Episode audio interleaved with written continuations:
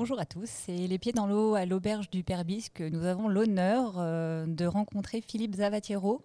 Philippe, bonjour. Bonjour Anne-Sophie. Merci d'être là. Euh, ce que je vous propose euh, pour initier la discussion, c'est de brièvement vous présenter. Oui, bah écoutez, je vais, être, je vais être très bref. 59 ans, marié, trois enfants, grand-père. Et oui, ça arrive. Hein. Même, Félicitations.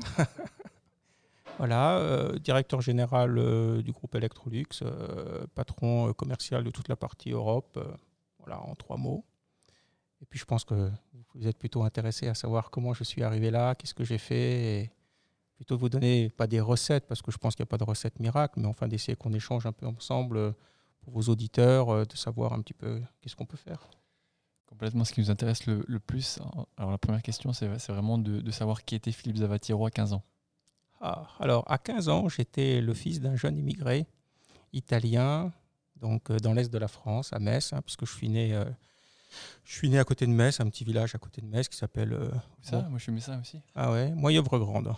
Voilà, donc moi je suis un pur produit du paternalisme sidérurgique lorrain, puisqu'en fait je suis né dans une, une maternité de Vindel, j'ai été dans une école de Vindel, je suis grandi avec de Vindel et et jusqu'à, on va dire, euh, classe préparatoire, euh, j'ai été euh, nourri grâce à Devindel. Donc, je, les remercie parce que on critique beaucoup le paternalisme et c'est quelque chose aujourd'hui qui a à peu près disparu parce que ça fait maintenant, quand vous parlez du paternalisme, ça fait un petit peu has-been, mais bon, à notre époque, c'était quand même quelque chose d'important. Voilà.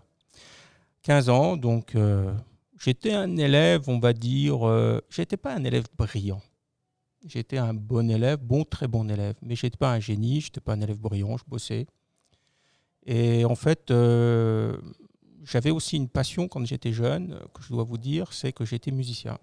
je suis toujours, musicien. Et j'ai donc mené en parallèle, jusqu'à mes 18 ans, une double formation, mais en fait deux cursus en parallèle. Donc mes études classiques, hein, euh, lycée, etc., puis le conservatoire de Metz. Et donc je suis sorti, euh, premier prix du conservatoire de Metz à 17 ans. Malheureusement, euh, bon, euh, souvent on se dit, euh, vous allez me poser la question pourquoi vous n'êtes pas devenu musicien professionnel? Mais Parce que quand vous sortez premier prix du conservatoire de Metz à 17 ans, vous êtes fini. Vous êtes trop vieux. J'étais à la Roque d'Anteron là il y a, a 3-4 jours et j'ai vu des gens qui sont qui sont des extraterrestres, ils sont pris de conservatoire de Paris, c'est-à-dire trois fois au-dessus de moi ce que j'ai fait à 12 ans. Voilà, donc j'ai fait ça par passion. Ça m'a beaucoup, ça m'a beaucoup aidé parce que ça m'a donné, comment dire, ça m'a donné le, le, sens du travail. Ça m'a appris le détail. Ça m'a appris aussi un petit peu l'abnégation. Quand vous restez des heures et des heures sur un passage que vous n'arrivez pas à faire, que vous répétez, que vous répétez, et puis vous dites vous êtes nul, j'y arriverai pas, j'y arriverai pas. Et quand euh, vous allez voir votre prof au conservatoire de, de Metz qui vous dit Mais qu'est-ce que tu as foutu pendant, euh, pendant toute la semaine? Tu n'as rien fait, c'est nul, tu n'avanceras pas, euh, je ne vais pas te présenter. Donc c'était une excellente préparation aux classes préparatoires. Quel instrument du coup? Piano. Donc voilà, 18 ans, bac C, pas une mention brillante, puisque j'ai eu mention assez bien. Voilà, pas, pas de mention très bien et classe préparatoire. Alors pourquoi classe préparatoire euh, lycée Poincaré à Nancy? Pourquoi classe préparatoire? Bah, Parce que à cette époque, donc replacez-vous en 79, euh, en fait il y avait trois, vous aviez trois choix.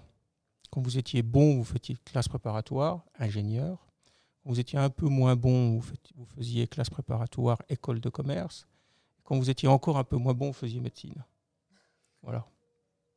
Il y avait pas. Donc on n'était pas dans dans le contexte d'hyper-information, de, de, tout, de tout ce que vous pouvez connaître aujourd'hui euh, sur, les, sur les revues, l'étudiant qui vous expliquait tout ça, etc. Non, voilà, vous avez trois choses. Vous avez le prof de maths qui vous dit, bon, toi, tu es en classe préparatoire, toi, tu es en classe HEC, donc tu es moins bon déjà, parce que le, top du top, c'était les maths. Et puis, euh, bah, toi, tu es encore moins bon, donc tu iras faire euh, médecine. Et puis, si tu es encore moins bon, tu feras dentiste, pharmacien, etc. Aujourd'hui, avec les informations que vous avez sur les cursus, du coup, euh, on va dire euh, post-lycée, est-ce que vous auriez fait autre chose? Alors, je vais vous répondre. Euh, vous allez avoir la réponse tout seul, toute seule, puisque en fait, après mon école d'ingénieur, donc j'ai fait une école qui est très proche d'ici, puisque j'ai fait l'Institut national polytechnique de Grenoble. Eh bien, j'ai fait une double formation et je suis rentré à l'ESSEC. Donc, j'ai fait une admission sur titre et donc je suis sorti avec le master grande école de l'ESSEC. Donc, votre question, c'est oui.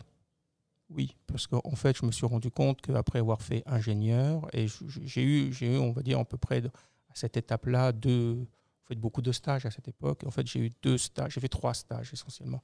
Un stage dans la métallurgie, pourquoi? Bah, Parce que bon, c'était mon rêve de rentrer dans la métallurgie. Donc euh, là, c'était plus de Vindel, c'était euh, c'était Sassilor, Solac, etc. Mais donc de travailler dans ce qui avait nourri mon père et ce que j'avais vu euh, fumer, les cheminées que j'avais vu fumer pendant des, des jours et des jours, des semaines et des semaines, et des années et des années, d'aller enfin dans ce lieu sain de rentrer et de voir ce que c'était que le monde euh, de l'industrie, qui, est, un monde assez, euh, assez extravagant, surtout l'industrie euh, sidérurgique. Le deuxième stage que j'ai fait, je l'ai fait au CNRS à, Bordeaux, donc sur la recherche sur les supraconducteurs, pour vous dire un truc, aujourd'hui, quand j'y pense, et c'est pourtant très à l'amende, hein, puisque les supraconducteurs, c'est ce, qui vous permet aujourd'hui de faire marcher des ordinateurs de façon très très rapide. Donc à l'époque, je faisais un stage sur supraconducteur et je suis resté là euh, six mois et je me suis dit non, jamais ça, quoi. Jamais. C'était une mentalité de chercheur qui.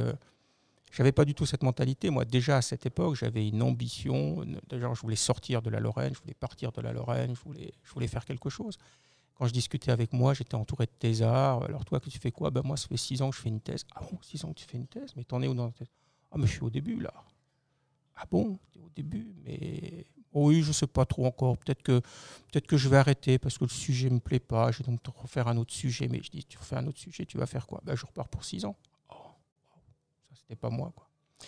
Et donc, j'ai fait euh, le dernier stage. Euh, le dernier stage, euh, j'ai eu la chance au laboratoire de l'école d'avoir d'avoir un, professeur qui avait inventé, qui avait trouvé un petit brevet, un truc assez, assez génial que maintenant vous trouvez partout, qui est en fait une sonde électrochimique qui contrôle les pots catalytiques dans les voitures, donc pour gérer un petit peu la pollution des pots catalytiques. Il avait fait ce, petit, euh, cette petite sonde, il avait fait ce brevet et il cherchait à le commercialiser. Et donc il avait mis, euh, il avait mis au, au, bureau du bureau des stages, où vous voyez en fait tous les stages, il avait dit voilà, aide à la commercialisation d'un produit.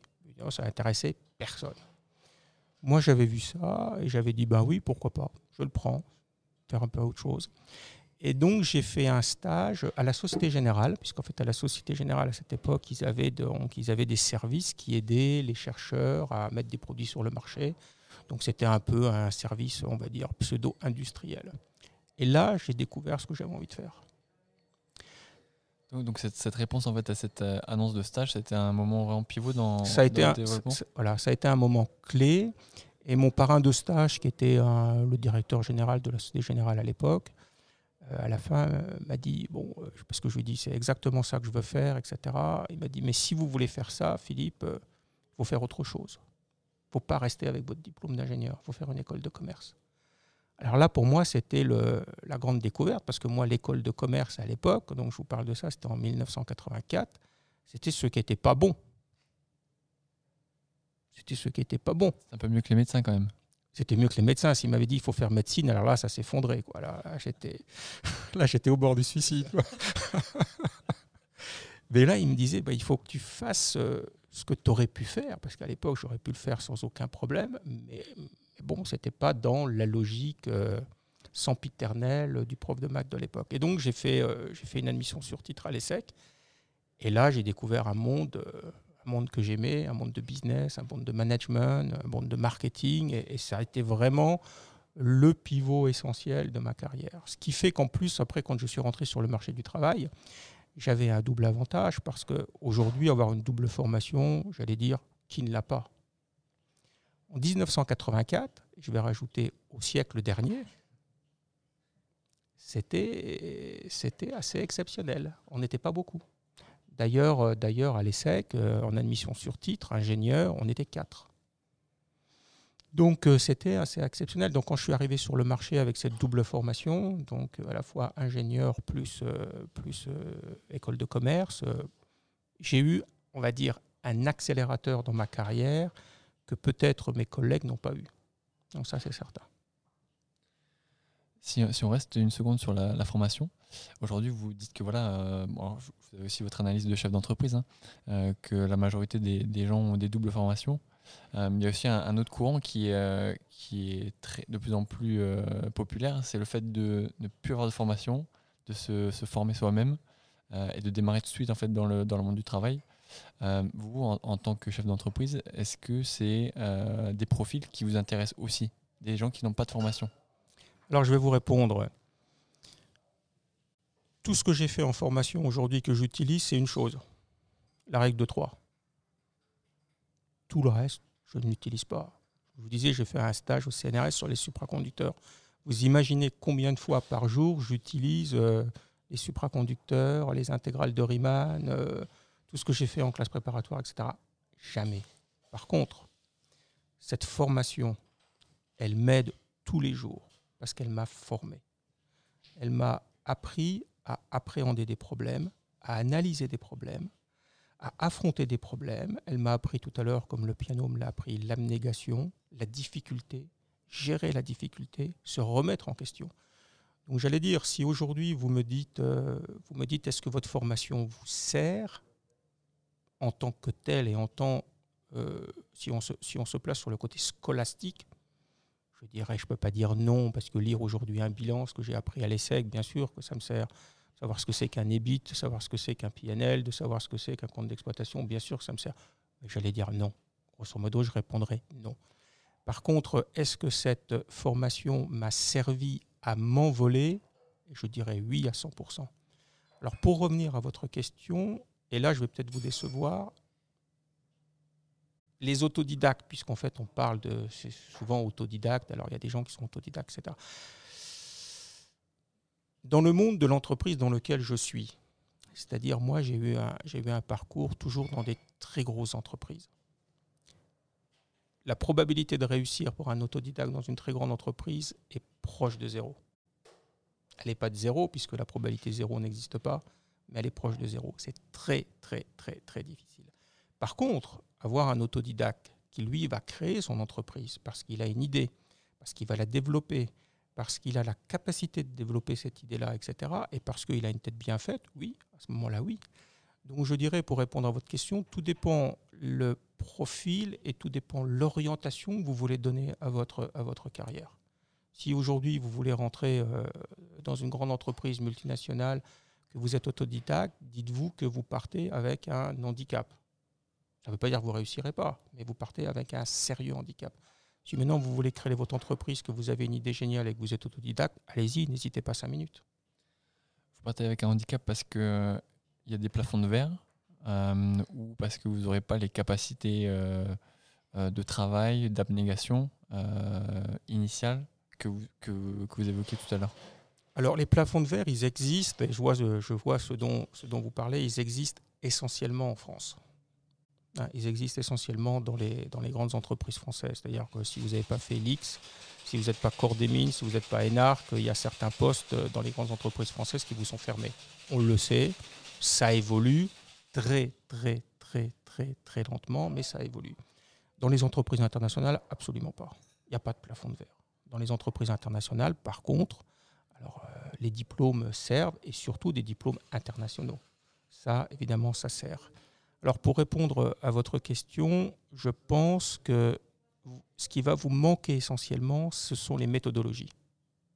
C'est l'approche, la méthodologie qui va vous manquer et peut-être aussi, peut-être aussi, mais là je vais mettre une nuance, ça va dépendre aussi un petit peu de votre milieu familial et de votre milieu culturel, cette approche aussi internationale, multiculturelle.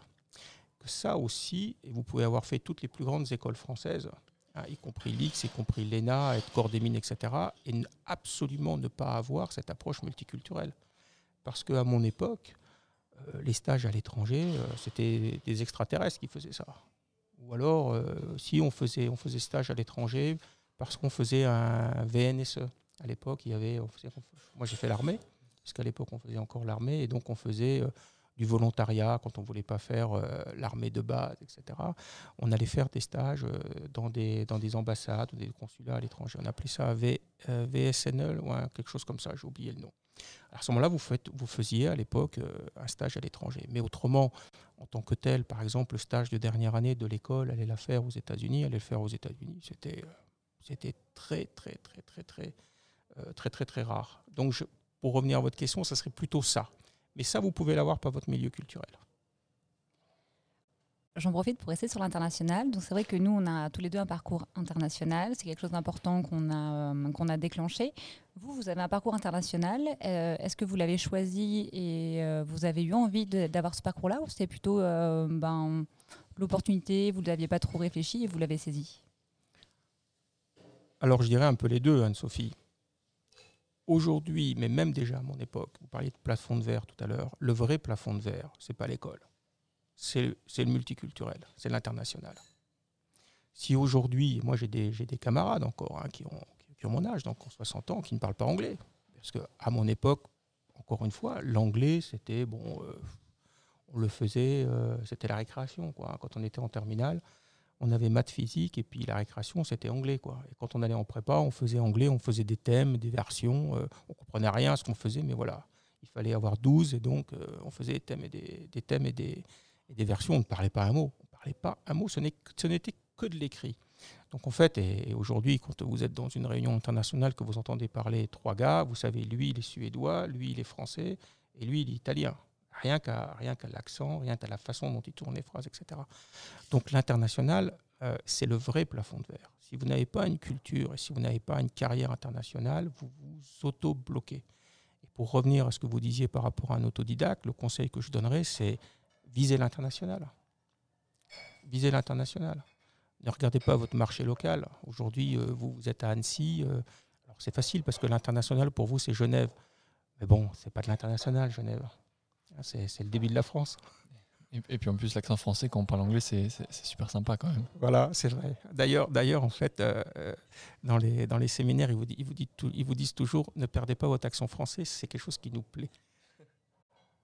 C'est ce qui fait votre caractéristique. moi, ça, m'a aidé à faire du business aussi à l'étranger.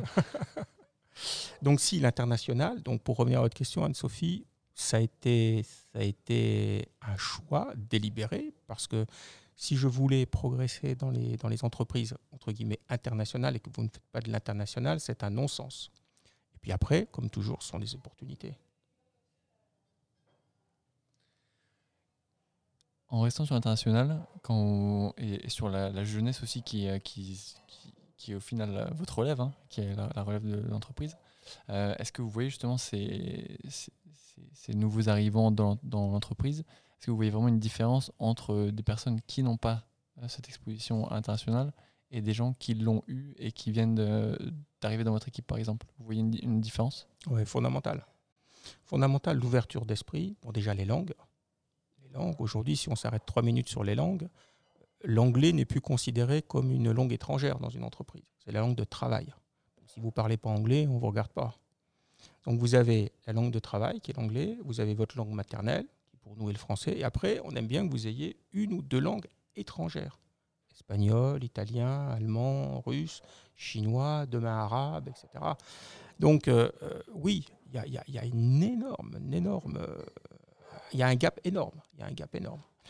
Aujourd'hui, ce que ce qu'on ce qu'on apprécie, alors je vais le dire, je vais le dire aussi avec quelques bémols. On a des jeunes qui arrivent dans l'entreprise aujourd'hui, qui ont une tête bien faite et qui ont pris un an d'année sabbatique. Alors ça, c'est un grand thème, parce que l'année dernière sympathique, alors si vous tombez sur un DRH un peu vieux, vieux jeu, un petit peu, on va dire, euh, ancien militaire, euh, comme on en a encore certains, euh, ils vont vous dire, ah non, d'accord, ça, j'ai compris, il a été clairement, il n'a rien foutu pendant un an, il s'est baladé aux frais de papa et maman, voilà. Donc si vous faites une, ce qui, ce qui peut être le cas, mais ce qui dans la majorité des cas n'est pas le cas. Donc si vous faites une année sabbatique, surtout, surtout, faites-la, donnez-lui du sens. Expliquez pourquoi vous faites cette année sabbatique. Parce que ben, j'adore le Brésil, je voulais m'installer au Brésil. Ça a été l'occasion pour moi d'apprendre le portugais. Euh, J'étais attiré par cette culture. C'est euh, le cinquième marché euh, d'Amérique, d'Amérique entre le nord et le sud, etc. voilà, où j'ai voulu aller en Chine, j'ai voulu aller à Singapour. Donnez-lui un sens. Ne dites pas dans votre CV, ne marquez pas dans votre CV, voilà, j'ai fait une année sabbatique, parce que là, ça fait le gars qui a fait planche à voile et parapente. Quoi. Si vous lui donnez du sens, ça a de la valeur. Si vous ne lui donnez pas de sens, ça n'a pas de valeur. Alors, on a parlé de, vous, de votre progression, de votre développement et, de votre, vision aussi de, l'entreprise actuellement et de la, jeunesse dans, l'entreprise. Euh, ce, qui, ce qui nous intéresse également, c'est euh, le leadership, le management. Euh, donc, alors vous avez dû, j'imagine, hein, vous développer progressivement en tant qu'employé d'abord, puis peut-être manager. Est-ce que vous pouvez nous parler un peu de cette transition? Alors ça, c'est une question très difficile parce qu'aujourd'hui, c'est le, le point fondamental de l'entreprise. Aujourd'hui, dans une entreprise, on a des milliers d'employés, on a très très peu de managers. Et aujourd'hui, le vrai challenge d'un DRH, le vrai, le vrai challenge d'un talent manager, puisqu'on appelle ça comme ça maintenant, c'est de vous développer, de faire de vous un manager. Et ça, c'est très compliqué. Alors, je ne dirais pas que ça ne s'apprend pas, mais il y a des gens qui ne seront jamais des managers. Donc ça aussi, c'est quelque chose qu'il faut analyser au niveau de l'entreprise. Alors c'est sûr, quand vous, quand vous êtes dans une PME, vous êtes le patron de la PME, vous n'avez pas de choix. Vous devez être un manager. Si vous n'êtes pas un manager, qui va manager? Quoique j'ai rencontré des gens qui étaient suffisamment, entre guillemets, intelligents pour réaliser, étant chef d'entreprise d'une PME, qu'ils n'étaient pas des bons managers, donc de se mettre un second qui était un parfait manager. Donc de vraiment créer ce couple-là entre l'expert et le manager. Donc aujourd'hui, dans une entreprise internationale, vous avez deux, vous avez deux, vous avez plusieurs types de personnes, mais je vais, synthétiser et simplifier un petit peu les choses. Il y a les experts et il y a les managers. Les experts, il y en a beaucoup plus que des managers. Et aujourd'hui, euh, le manager, c'est un vrai souci pour l'entreprise, parce qu'on en a très peu. Aujourd'hui, avec les nouveaux systèmes d'organisation qu'on a, avec les, organisations qu'on appelle aujourd'hui matricielles, qu'on appelle agiles, euh, avec euh, par projet, par gestion du projet, etc., on a besoin de managers. On a besoin de managers. On a besoin de gens qui ne sont pas des experts, mais qui savent faire travailler les gens ensemble, qui savent donner du charisme et qui savent transmettre quelque chose. Alors, pour vous expliquer un petit peu ça, je vais prendre un exemple que je prends assez souvent quand je parle à mes équipes. C'est le prof de maths. Ça nous ramène à la classe préparatoire. Et à la règle de 3 aussi. Et à la règle de 3. Alors vous avez deux types de profs de maths. Vous avez le passionné. Alors le gars, il a fait normal sup, il a agrég, euh, lui c'est un chercheur. Quoi. Les maths, pour lui, c'est génial. Quoi. Le seul problème, c'est qu'il a une classe de 40, il est intéressé par deux élèves. C'est deux copies, c'est-à-dire deux comme lui qui iront faire normal sup et qui connaissent, euh, qui connaissent par cœur euh, tous les théorèmes possibles il n'est pas intéressé par les autres. Échec complet. Et vous avez l'autre qui est passionnant. Ce n'est pas un passionné, mais c'est un, il est passionnant. Il va vous faire apprendre les maths, il va vous expliquer que les maths, ben, c'est la règle de 3, que les maths, ben, ça sert à faire de la musique, que les maths, si les maths n'existaient pas, ben, il y aurait les CD n'existeraient pas, que si les maths n'existaient pas, Internet n'existerait pas, parce que tout ça, ce n'est ni plus ni moins que des mathématiques. Et là, on va commencer à dire, mais il est intéressant, ce gars. Alors au final, bien sûr, on va revenir au théorème, on va revenir au règle de 3, etc. Mais il va vous donner quelque chose de plus. Donc pour revenir au manager, un manager, c'est quelqu'un qui doit être passionnant. Ce n'est pas quelqu'un qui doit être un passionné. Il doit être passionnant et il doit vous faire aimer votre métier, il doit vous faire aimer son métier, il doit vous faire aimer l'entreprise, il doit vous faire aimer le client, parce qu'aujourd'hui, le client, on le met au centre, au centre en permanence de l'entreprise. Il doit vous faire aimer ses collègues, il doit vous faire aimer vos collègues, etc. Donc je dirais aujourd'hui, euh, devenir un bon manager, c'est devenir quelqu'un de passionnant. Quand est-ce que vous avez réalisé que le management c'était fait pour vous et que vous, vous, avez commencé à apprécier au final le management? Je l'ai. Euh, alors, c'est c'est pas un matin comme ça que vous vous levez et vous dites bon ça y est je vais devenir un manager quoi. C'est euh, une autre étape une autre étape euh, dans, ma carrière euh, j'ai passé un moment j'ai passé sept ans de ma vie dans un groupe qui est un groupe fantastique avec qui avait été qui était géré un peu comme une PME mais qui était un groupe international qui est le groupe Elis et qui a été créé, euh, qui a été créé au début du, au début du siècle dernier, donc dans les 1900. Et en fait, moi, quand je suis intégré le groupe Elis, il était géré par le petit-fils du fondateur. Et lui, c'était un manager. Lui, il avait tout compris du management.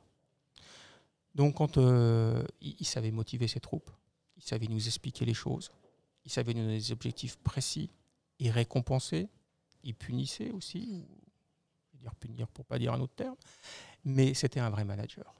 Et, cette personne-là, qui maintenant est décédée, qui s'appelait Jean Le Duc, c'est lui qui m'a vraiment montré ce qu'était le management et qui m'a vraiment fait aimer le management. Dans l'entreprise où j'étais avant, qui était Automobile Peugeot, il y avait des managements, il y avait des chefs de service, etc. Mais c'est pas eux. J'ai pas j'ai pas rencontré de gens qui euh, qui étaient des, grands professionnels du manager, du management, si vous voulez. J'ai rencontré par contre quelqu'un qui était pour moi le parfait modèle de quelqu'un qui est passionnant, qui était le président de l'époque, s'appelait Jean, Jean Boileau, c'était quelqu'un qui vous faisait aimer l'automobile, qui vous faisait aimer le produit automobile. Donc c'est ce passage dans le groupe Elis, dans le groupe Elis où j'étais donc patron de centre de profit, puis après j'ai monté, euh, monté dans la hiérarchie du groupe Elis, et c'est vraiment là que je me suis dit voilà le management, c'est ça que je veux faire, et, et c'est là que j'ai appris entre guillemets les règles de management, parce que les règles de management malheureusement c'est pas en faisant des stages que vous le faites. C'est vraiment euh, du quotidien. Il faut se tromper. Il faut faire des conneries. Il faut, il faut faire des erreurs. Il faut faire des erreurs. Mais il faut que vous ayez un patron aussi derrière qui vous dise Attends, là, tu as fait une connerie. Mais qui ne vous le dise pas six mois après, parce que vous l'avez oublié, vous ne vous rappelez plus. Mais qui soit avec vous, qui soit proche de vous et qui vous dise Voilà, là, c'est pas bien, c'est pas comme ça qu'il fallait le faire.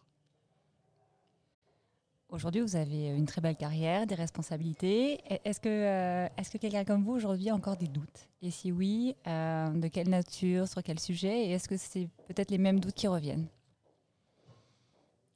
Alors, doute est un, est un mot euh, que je que j'utiliserai pas. Je dirais incertitude. Et des incertitudes, on en a plein, tous les jours. Parce que le monde est fait d'incertitudes. Parce que si le monde était fait de certitude, on n'aurait rien à faire. Donc en fait, euh, en fait euh, être un manager, c'est manager l'incertitude. Prenez le cas aujourd'hui du Covid-19. Qui sait comment tout ça évoluera? Personne. Donc aujourd'hui, on manage au quotidien l'incertitude, l'incertain, la probabilité. Donc euh, oui, l'incertitude m'habite. Le doute, non. Parce que douter, c'est vous mettre en difficulté. Est-ce que vous avez des leviers qui vous permettent du coup d'affronter euh, l'incertain euh, finalement avec un peu plus de sérénité parce que vous avez développé des méthodes ou des choses bien à vous qui vous permettent de continuer à avancer? Alors oui, bien sûr, j'ai des, ben, j'ai, des, comment dire, j'ai des archétypes. Alors par exemple, quand, euh, quand je suis avec mes troupes, etc., j'ai deux vraiment guidelines ou dire euh, phrase forte, c'est que il n'y a pas de forteresse imprenable, il n'y a que des forteresses mal attaquées. Ça, c'est la première, le premier euh, archétype, et, c'est surtout quelque chose que j'ai appris en classe préparatoire. Et pour revenir un petit peu à la formation, c'est un peu la classe préparatoire. Il n'y a pas de forteresse imprenable, il n'y a que des forteresses mal attaquées. Vous restez des heures sur la première question d'un problème, et puis il faut réfléchir. Vous revenez, vous revenez, pour travailler et subitement, ça vient. Le deuxième, c'est il n'y a pas de situation désespérée, il n'y a que des hommes désespérés. Donc, euh, vous allez rencontrer des difficultés, vous aurez toujours des difficultés. Il y a toujours une solution à vos difficultés. Il faut toujours prendre du recul, et c'est la technique des petits pas. Faisons des petits pas. Faisons, si vous faites, c'est comme euh, si on est en montagne, un montagnard, un bon montagnard, est quelqu'un qui monte à petits pas. Vous verrez jamais un montagnard sauter comme un cabri et faire des grands pas. Non, mais il assure à chaque fois.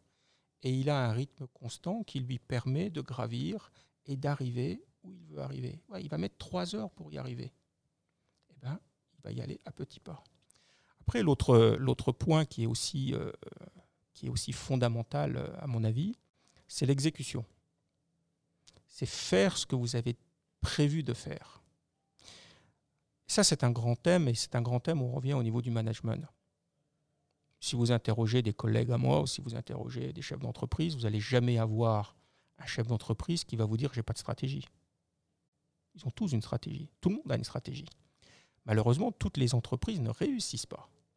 Qu'est-ce qui fait la différence entre une stratégie qui marche et une stratégie qui ne marche pas? C'est l'exécution. Donc ça, c'est l'élément fondamental. Avoir un plan de route et s'y tenir. Technique des petits pas, on a son plan de route, on avance, on regarde.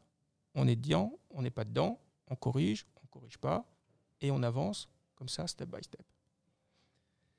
C'est un, mindset, un mindset et des, guidelines qui sont très, très fortes euh, et probablement très, très efficaces hein, en, tant que, en tant que chef d'entreprise et puis en tant que, manager du manière générale.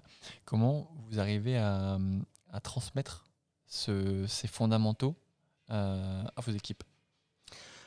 Bah parce que il y, y, a un élément fondamental dans la dans une entreprise et on est en train de c'est ce qu'on fait aujourd'hui, c'est la communication. Dans une entreprise, on souffre de non-communication. Alors vous avez des entreprises qui vont vous dire oh là là mais je comprends pas parce que on n'arrête pas de communiquer. Trop de communication tue la communication. Et trop de mauvaise communication et de la non-communication. Le point fondamental d'un manager, et on revient aussi au niveau du management, c'est la communication. Il faut être proche de ces gens. Il faut leur parler, il faut les comprendre. Il ne faut pas seulement leur parler boulot. Moi, j'adore aller prendre un café avec mes équipes. J'adore aller prendre un café, même avec l'assistante des ventes qui est euh, N-15 par rapport à moi. Mais elle est en contact avec le client, elle est en contact avec des collègues, elle va me ramener de l'information. Et puis de sentir un petit peu. Et ça, je l'ai appris dans le groupe Ellis, c'était ce que disait Jean Leduc, il disait toujours allez sentir vos gens. On avait, il y avait une règle de base, parce qu'on dirigeait des usines, hein, puisque c'était des blanchisseries industrielles, il y avait une règle de base, et ça, c'est aussi quelqu'un d'autre qui me l'a appris. Qui me l'a appris euh, donc c'était, je parlais tout à l'heure du DRH militaire parce que j'ai, connu un, ancien DRH qui était un ancien militaire, justement dans mon stage que j'avais fait chez euh, chez Sassilor Sola quand j'étais très jeune. Et il disait toujours, un patron, il fait le tour de l'atelier tous les jours et il serre les mains. Alors c'est ringard, c'est aujourd'hui. Vous dites ça à un chef d'entreprise, est-ce que tu fais le tour? Ben dis non. Je sais pas. Mais si on se pose la question, c'était quand même un peu du, c'était quand même un peu du basique parce que c'était pas de la perte de temps. Le nombre d'informations qu'on récupérait quand on faisait un tour d'usine, alors c'était du temps, il fallait bien le faire. Dire si vous le faites au, pas de cours, bonjour, bonjour, bonjour, bonjour, bonjour, ça sert à rien là, c'est de la perte de temps. Vous vous arrêtez, vous discutez avec les gens, etc. Vous récupérez de l'information de tous les niveaux. Bah, cette machine-là marche pas. Tiens, ça fait trois fois, ça fait un mois qu'on attend la pièce, on l'a toujours pas des informations qui ne vous arrivent pas. Donc ce DRH disait impérativement, tous les jeunes ingénieurs qui arrivaient, ils n'avaient pas le choix. C'était tour de, tour de l'atelier le matin quand ils arrivaient. Et Jean Leduc, c'était la même chose. Dit sous une autre façon, il disait sentez vos gens, sentez votre usine, voyez comme elle respire. Et ça, c'est de la communication. C'est de la communication aussi, les gens vous voient. Ils vous voient le matin.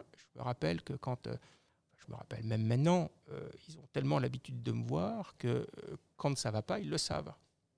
ils disent aujourd'hui il est oula, aujourd'hui il faut pas l'embêter quoi. Ou alors tiens il y a un truc qui dit tiens là voilà c'est les résultats sont peut-être pas bons etc etc. C'est de la communication, de la non communication mais qui est fondamentale. Donc transmettre à ces équipes c'est beaucoup beaucoup beaucoup communiquer, expliquer les choses une stratégie. C'est pas parce que vous allez faire un super séminaire au Perbiz en mettant votre top manager euh, que, euh, que vous allez expliquer la stratégie. Prenez cet exemple de la stratégie, ce que je dis toujours, en général, l'erreur qu'on fait et qu'on fait tous, on, faire, on veut faire, mettre en place une nouvelle stratégie. Très bien, alors on réunit en général dans un superbe endroit comme le Perbiz, euh, top 50 managers. Et pendant deux jours, on parle, on parle, on parle. Pendant deux jours, ils n'ont pas dit un mot. C'est comme ça que ça se passe en général. Hein, alors vous faites venir les super consultants, dont vous, hein, euh, voilà.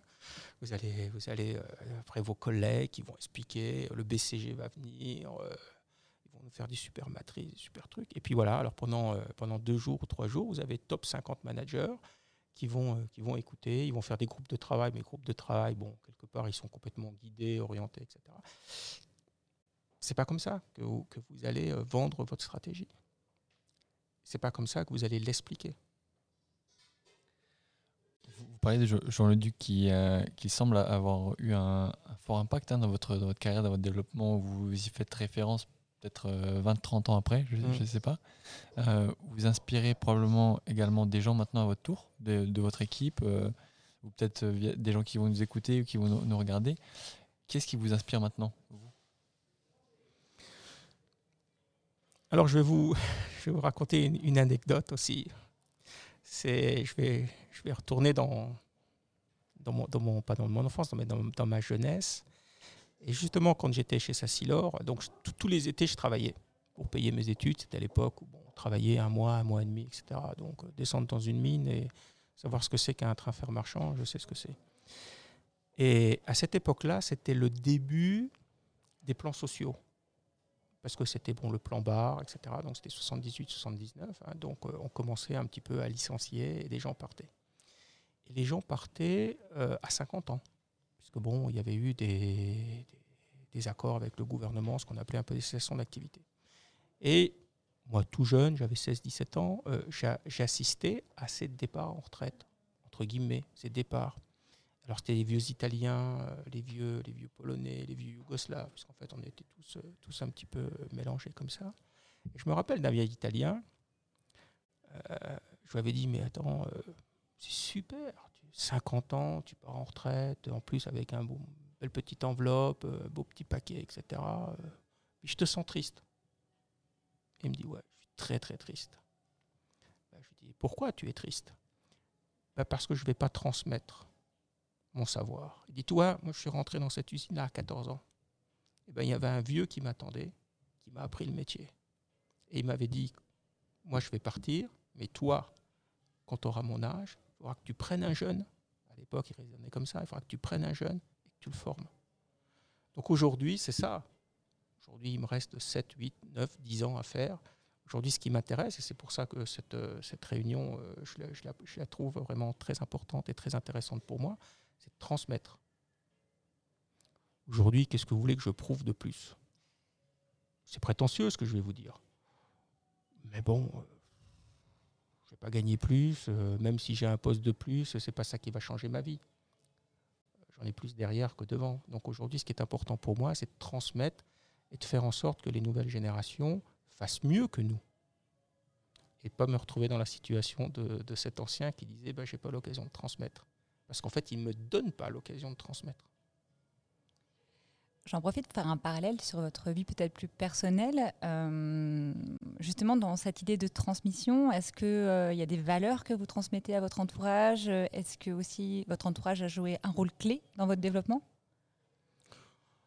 Bien sûr, euh, dans, votre développement, votre développement est en fait la somme, la somme d'input de tout votre entourage. Hein. Vous, Quelqu'un qui dit je me suis bâti tout seul, peut-être que ça existe, hein, mais je n'y crois pas. On est toujours le résultat d'input de, son entourage, de sa famille, déjà ses origines. Hein, ses origines sont fondamentales et, quoi qu'on veuille, on ne peut pas les oublier et on ne peut pas les renier. Et je pense que quelqu'un qui voudrait les renier ou les oublier ferait une grave erreur. Hein, ferait une grave erreur. On vient d'un endroit, il faut le savoir, on l'a géré, je l'ai géré, j'ai fait différemment, de ce que, de ce que j'aurais pu faire ou de ce que des, des, collègues, des amis, euh, des amis d'enfance euh, ont fait, mais il ne faut pas oublier d'où on vient. Donc, euh, pour répondre à votre question, oui, bien sûr, bien sûr. Tout le monde a eu, tout le monde a eu un impact sur moi. J'allais dire, mes enfants, mes enfants, ils ont un impact sur moi parce que déjà, ils me voient avec une vision que, par exemple, un collègue de travail euh, ne verra pas. Ma femme me voit aussi est beaucoup plus exigeante que, que des collègues de travail, ou même des fois que mon patron. Hein. Donc, euh, si, bien sûr. Bien sûr. Je, vois, je vois leur tourner, donc euh, j'essaie d'avancer. Hein. Euh, nous, notre, notre, notre slogan, c'est Chief You Future, pour, pour le fait de, vraiment se, prendre en main et de, définir son propre avenir.